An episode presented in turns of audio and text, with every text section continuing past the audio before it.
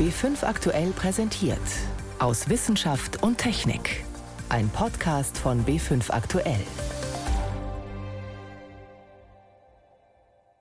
Das hat ein Mann aus dem Südwesten von Flensburg mitbekommen, dass da eine Feuerkugel über Schleswig-Holstein war. Und er wollte dann am Freitag, den 13. September, seinen Rasen mähen, geht in seinen Garten und denkt, was liegt denn da für ein schwarzer Stein? Der Stein entpuppt sich als wertvoller Meteorit. Ein kleiner Brocken aus dem All, der voller Geheimnisse steckt. Das ist gleich eines unserer Themen. Außerdem fragen wir, sterben wegen Corona tatsächlich mehr Menschen als in den Jahren zuvor? Wir wollen wissen, warum Menschen schon immer skeptisch waren in Sachen Impfen. Und wir sind dabei, wenn ein fliegendes Kraftwerk startet. Doch die Sendung begleitet sie Martin Schramm. Er hat eine Größe von rund zwei Metern, als er auf die Atmosphäre der Erde trifft. Ein kleiner Brocken aus dem All, der schließlich als Feuerball über den Himmel Norddeutschlands rast. Der Stein, der am Ende auf der Erde landet, hat es in sich. Er ist ein Botschafter aus der Frühzeit des Sonnensystems, der ein ganz besonderes Geheimnis in sich trägt. Welches Geheimnis das ist? Guido Meyer erzählt die ganze Geschichte. Das Ganze ging eigentlich los am 12. September an einem Nachmittag. Der Astrophysiker Dieter Heinlein erinnert sich an jenen Donnerstag im Spätsommer des Jahres 2019. Teilweise war rechte Bewölkung über Norddeutschland. Da war eine Feuerkugel zu sehen. Vom Eintritt dieses Brockens in die Erdatmosphäre gibt es Videos. Irgendwo über der norddeutschen Stadt Flensburg muss der Besucher aus dem All niedergegangen sein. Und das hat auch ein Mann aus dem Südwesten von Flensburg mitbekommen, dass da eine Feuerkugel über Schleswig-Holstein war. Der Däne Erik Due Hansen lebt mit seiner Familie in Flensburg. Und er wollte dann am Freitag, den 13. September, seinen Rasen mähen, geht in seinen Garten und denkt, was liegt denn da für ein schwarzer Stein? Und hat ihn aufgehoben und hatte ich gedacht, Mensch, das könnte doch ein Meteorit sein, der vielleicht gestern vom Himmel gefallen ist. Da war doch was im Radio zu hören. Erik Due Hansen meldete den Fund auf einer Internetseite, die aus den USA betreut wird. Die Forscher dort haben dann Dieter Heinlein eingeschaltet, den Leiter des Bayerischen Meteoritenlabors in Augsburg. Wie ich den ausgepackt habe, habe ich natürlich gesehen, der Meteorit hat ungefähr die Größe eines Golfballs, ist ummantelt von einer hauchdünnen schwarzen Schmelzkruste.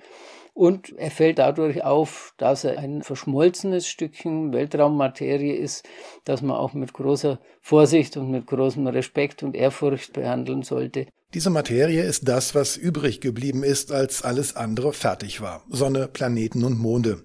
Seit der Bildung des Sonnensystems kreisen diese Gesteinsbrocken umher, kreuz und quer, ohne Ziel. Dabei streifen sie manchmal die Bahn der Erde. Sie treten in die Atmosphäre ein. Das ist es, was wir als Sternschnuppen oder Feuerkugeln wahrnehmen, so wie in diesem Fall der Meteorit Flensburg. Der Planetologe Adi Bischoff von der Uni Münster war der Nächste, der den Meteoriten in die Finger bekam. Man muss ihn einfach als den wissenschaftlich wertvollsten Meteoriten unter den Meteoritenfällen in Deutschland bezeichnen. Das liegt daran, dass Flensburg nur Minerale enthält, die irgendetwas mit Wasser zu tun haben. Und das ist schon einzigartig. Das tonähnliche Material, aus dem dieser Stein zusammengesetzt ist, eine Art getrockneter Schlamm, kann sich nur gebildet haben, wenn Flensburg einst mit flüssigem Wasser in Berührung gekommen ist. Das ist das erste Mal, dass ein solcher Meteorit in Deutschland gefunden wurde. Der Mutterkörper von Flensburg hat mal Wasser gesehen. Das war nur drei Millionen Jahre, nachdem sich im Sonnensystem die ersten festen Körper gebildet hatten. Auf dieses Alter kamen Geowissenschaftler der Uni Heidelberg, nachdem sie die Zerfallsraten des radioaktiven Elements Mangan 53 bestimmt hatten, das in den Meteoriten vorkommt. Und das macht ihn erst recht einzigartig. Flensburg ist eine Million Jahre älter als vergleichbare Meteoriten. Wir denken, dass das meiste dieses Wassers ursprünglich in der Form von Eis auf dem Asteroiden war. Irgendwann werden die Asteroide vielleicht näher an die Sonne abgelenkt, dann werden sie wärmer und dann hat man auf einmal flüssiges Wasser. Glaubt der Physiker Henner Busemann, der am Institut für Geochemie und Petrologie der ETH Zürich forscht. Bereits vor mehr als vier Milliarden Jahren, quasi kurz nach Entstehung des Sonnensystems, flog Flensburg als vereister, teils sogar feuchter Brocken durchs All, bis er irgendwann auf die Erde fiel. Für die Erde stellt sich die Frage, wie ist das Wasser auf die Erde gekommen? Und jetzt kennen wir Flensburg und wir wissen, in dieser Zeit waren Körper vorhanden, die Wasser hatten. Und so kann ein solcher oder ein ähnlicher Körper auch unserer Erde das Wasser geliefert haben. Ergänzt Adi Bischof von der Uni Münster. Und das sei keinesfalls nur Spekulation, betont Henner Busemann. Jedes Mal, wenn ein neuer Meteorit wie dieser gefunden wird, stellt sich die Frage, wo das Wasser der Ozeane herkommt. Man kann anhand der Untersuchung des Wasserstoffes im Wasser der Erde. Das kann man vergleichen mit dem Wasser, was in Asteroiden vorkommt.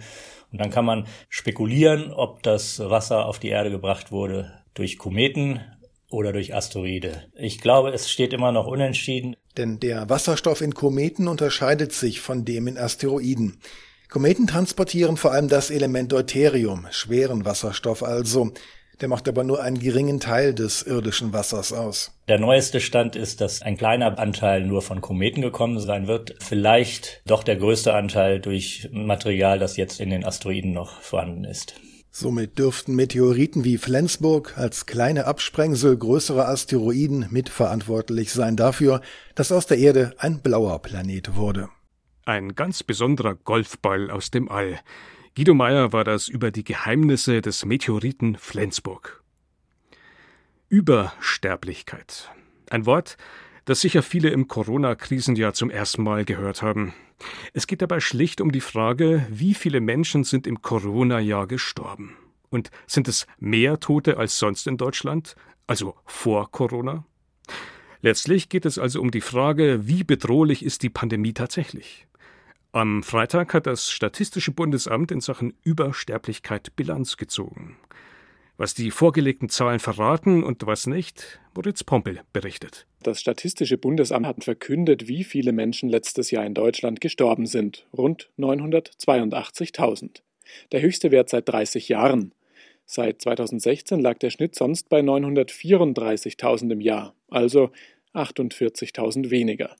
Ein klarer Effekt von Corona stellt Felix zur Nieden vom Statistischen Bundesamt fest. Im Frühjahr hatten wir im April zum Beispiel eine Erhöhung um 10 Prozent im Vergleich zum Durchschnitt der Vorjahre. Und auch regional ist es eben immer genau da auffällig, wo auch die höchsten Covid-19-Inzidenzen und Todesfallzahlen sind. Also das war in der ersten Welle in Bayern und Baden-Württemberg so.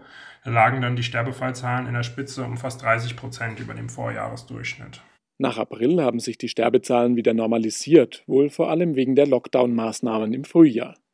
Im August zeigt sich eine kleine Spitze. Als Ursache vermuten die Forscher hier eine Hitzewelle. Und ab Mitte Oktober ist es dann zum nächsten, noch stärkeren Anstieg gekommen mit einem Gipfel im Dezember. Wieder besonders stark in Regionen, in denen viele Corona-Fälle aufgetreten sind, etwa in Sachsen. Dort sind im Dezember sogar doppelt so viele Menschen gestorben als sonst. Besonders auffällig sind die Befunde in der Altersstufe 80 plus. Da starben wirklich deutlich mehr Menschen als im Durchschnitt der Vorjahre. Solche Ausreißer gab es aber auch in anderen Jahren, Beispiel 2018. Damals sind im Frühjahr besonders viele Menschen an der Grippe gestorben. Manche glauben deshalb, dass die Auswirkungen von Corona aufs ganze Jahr betrachtet kaum ins Gewicht fallen. Der Statistiker Göran Kauermann von der Ludwig-Maximilians-Universität München zum Beispiel. Er untersucht die Sterbefälle in Bayern und er kritisiert die jetzigen Zahlen des Statistischen Bundesamtes. Sie würden nicht berücksichtigen, dass die Bevölkerung altert und deshalb ganz natürlich mehr Menschen sterben. Das Statistische Bundesamt weist ja auch darauf hin, dass es allein durch die Veränderung der Altersstruktur pro Jahr ca. 2% Steigerung in Bezug auf die Todeszahlen gibt. Wenn man zusätzlich noch bedenkt, dass 2019 auch eher unterdurchschnittlich die Todeszahlen sich entwickelt haben, sehe ich keine wirklich nennenswerte Übersterblichkeit im Jahr 2020. Doch Felix Zurniden vom Statistischen Bundesamt widerspricht, die alternde Bevölkerung alleine reiche nicht als Erklärung für das Plus an Todesfällen. Auch wenn man den Effekt mit einberechnet, dass jetzt auch mehr über 80-Jährige in Deutschland leben als in den Vorjahren, auch dann bleibt da ein deutlicher Effekt sichtbar. Außerdem hätten die Standesämter noch nicht alle Todeszahlen an das Bundesamt gemeldet. Man rechnet damit, dass sich die Zahl nochmal um rund 10.000 erhöhen wird. Das hieße dann 6% mehr Tote als in den Jahren davor. Deutschland ist damit im Vergleich zu anderen europäischen Ländern relativ glimpflich davongekommen. In Belgien und Großbritannien etwa liegt die Übersterblichkeit nach offiziellen Angaben bei über 15 Prozent. Ein Beitrag von Moritz Pompel. Sie hören B5 am Sonntag aus Wissenschaft und Technik im Studio Martin Schramm.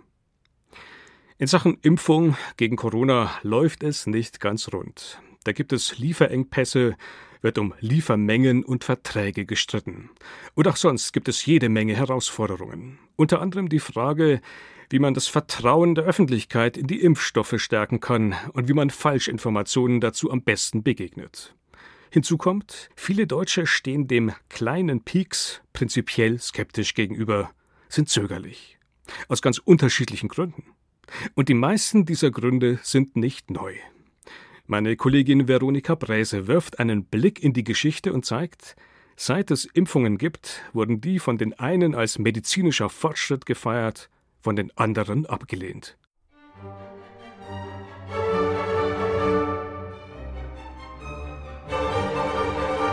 Sie ist die Erfolgsgeschichte der modernen Medizin, die Pockenimpfung. Ein Landarzt aus England, Edward Jenner, hatte sie zum Ende des 18. Jahrhunderts entwickelt. Aus Kuhpocken, also aus Erregern im Rind. Die hatte er Kindern mit einer Lanzette in die Haut geritzt.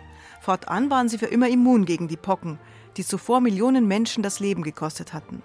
Der erste Impfstoff, das erste Vakzin kam auf den Markt, erzählt der Würzburger Medizinhistoriker Michael Stolberg. Vakzine ist ja abgeleitet von Vacca, also von der Kuh.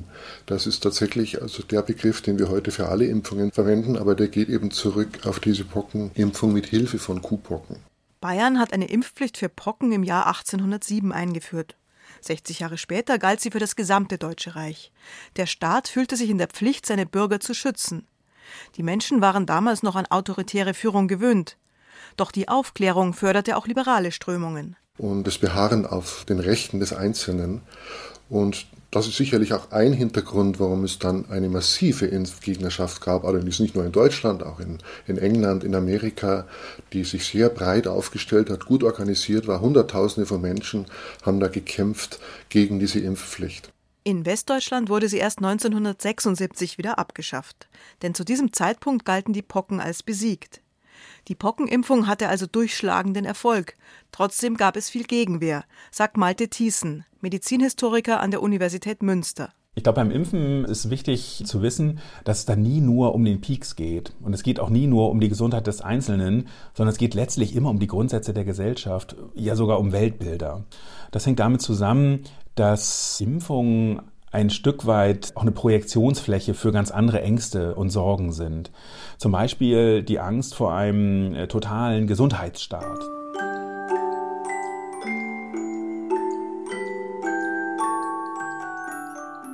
Der Pieks wirft seit dem 19. Jahrhundert die Frage auf, wer darf eigentlich über den Körper bestimmen? Ist es der Einzelne oder ist es der Staat? Impfbefürworter sehen im Peaks einen Akt der Solidarität, denn mit vielen Geimpften lässt sich die sogenannte Herdenimmunität erreichen, die am Ende alle schützt. Diskussion und Aufklärung sind wichtig, gerade auch bei abwegigen Befürchtungen. Sie entstanden, weil der Pockenimpfstoff aus der Kuh gewonnen wurde. Und dieses Verfahren, das kann man sich vorstellen, das sorgt nicht unbedingt für Vertrauen oder da sind zumindest dann die Vorbehalte schnell sehr groß. Ist das nicht gefährlich? Ist das unsicher? Bis hin zu Verschwörungstheorien, dass mit diesem Pockenimpfstoff plötzlich sich alle Menschen in Kühe verwandeln. Solche Vorstellungen geistern dann durch die Gegend und sorgen für intensive Diskussionen. In Deutschland entwickelte sich Ende des 19. Jahrhunderts eine anthroposophische Strömung, die Lebensreformbewegung, die sich bis heute fortsetzt. Ihre Anhänger lehnen Impfungen und Medikamente weitgehend ab. Sie glauben, dass der Körper jede Infektion selbst durchmachen muss. Das heißt, die Vorstellung, dass man selbst den eigenen Körper optimiert, ist ein Stück weit auch eine Gegenbewegung zur Moderne. Und damit ist die Kritik und eine scharfe Ablehnung der Schulmedizin verbunden. Und das führt zur Verhärtung der Fronten, dass man sozusagen in der Lebensreformbewegung und im alternativen Milieu Impfungen äh, sozusagen schnell als Teufelszeug der Moderne und der Schulmedizin abtut.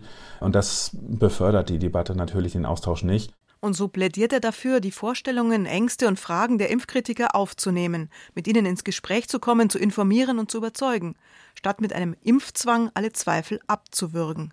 Druck ist meiner Wahrnehmung nach immer das falsche Mittel, weil das Gegendruck erzeugt und dann Impfgegner zum Teil erst recht mobilisiert.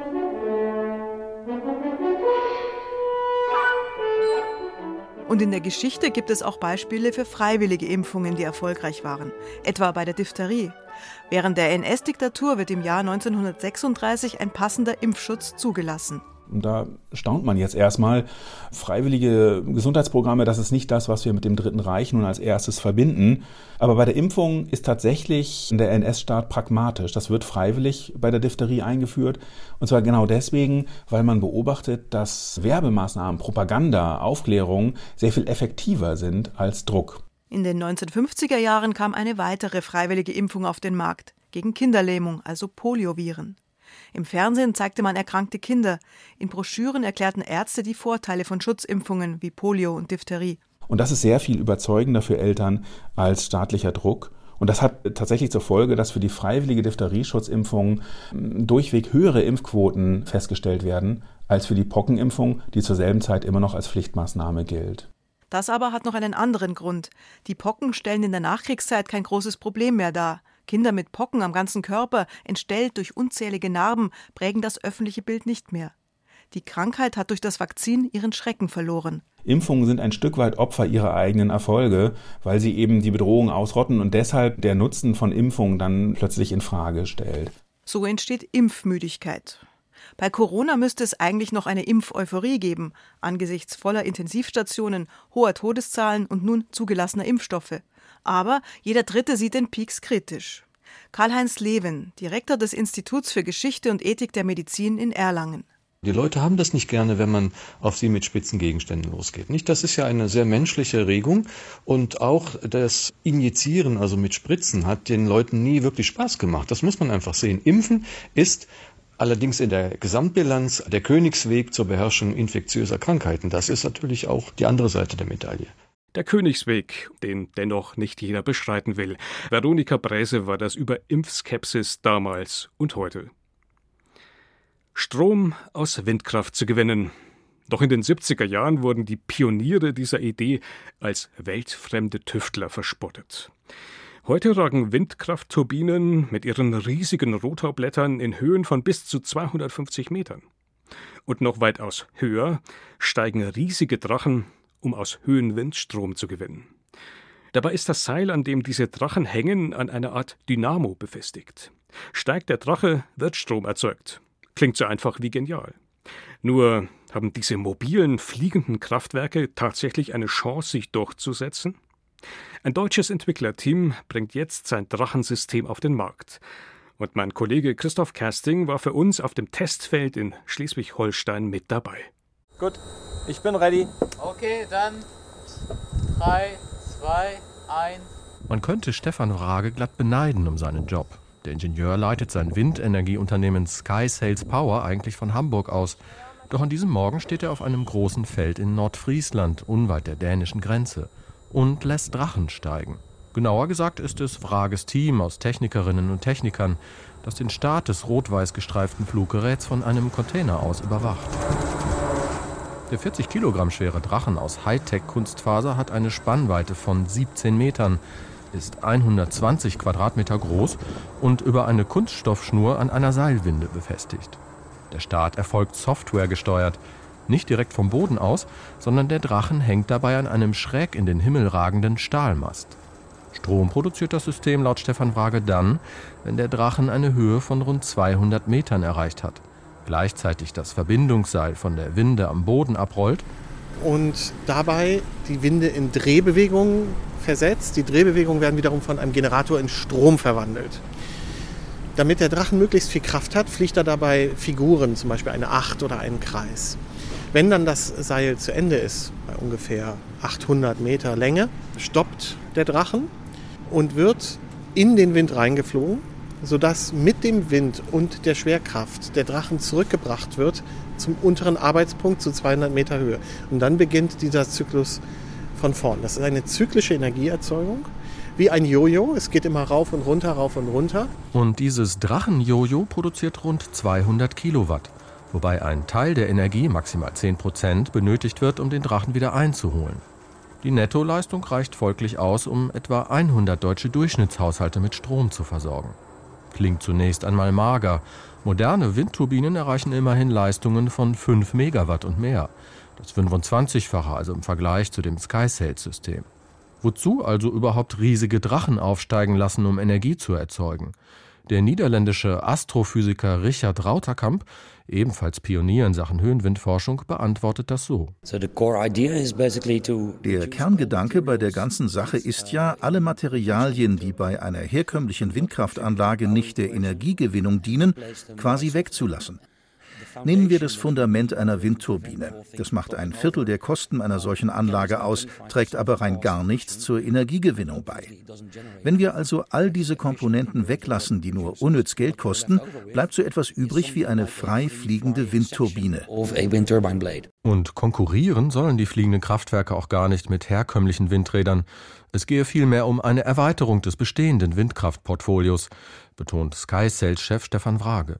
In der Höhe haben wir zwei, dreimal mehr Wind als auf Erdbodenhöhe.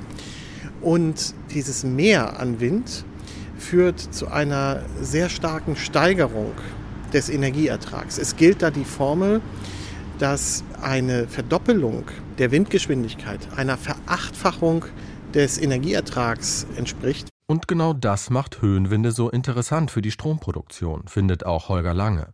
Der Windkraftexperte von der Hochschule Bremerhaven kann sich Drachensysteme wie das von Sky Sales vor allem als mobile Containerlösung abseits großer Siedlungsgebiete vorstellen. Eine Containerlösung, wo ich an Stellen der Welt Energie erzeuge, wo es vielleicht nicht anders möglich wäre, wo es vielleicht nur mit Dieselaggregaten möglich wäre. Da sehe ich hier ganz klar eine Marktlücke, die man hiermit schließen kann. Zum Beispiel Inseln, zum Beispiel sehr bergige Regionen, zum Beispiel dritte Weltländer auch. Im laufenden Jahr nun wird Sky Sales Power sein erstes kommerziell genutztes Drachensystem auf Mauritius vor der Ostküste Afrikas installieren. Und vor wenigen Tagen gab Energieversorger RWE bekannt, dass das Unternehmen einen Kooperationsvertrag mit Sky Sales Power geschlossen habe. An einem noch nicht genannten Standort will RWE demnach drei Jahre lang die Einsatzmöglichkeiten der Drachentechnik auch in Deutschland ausloten. Bisschen schneller, Maschud.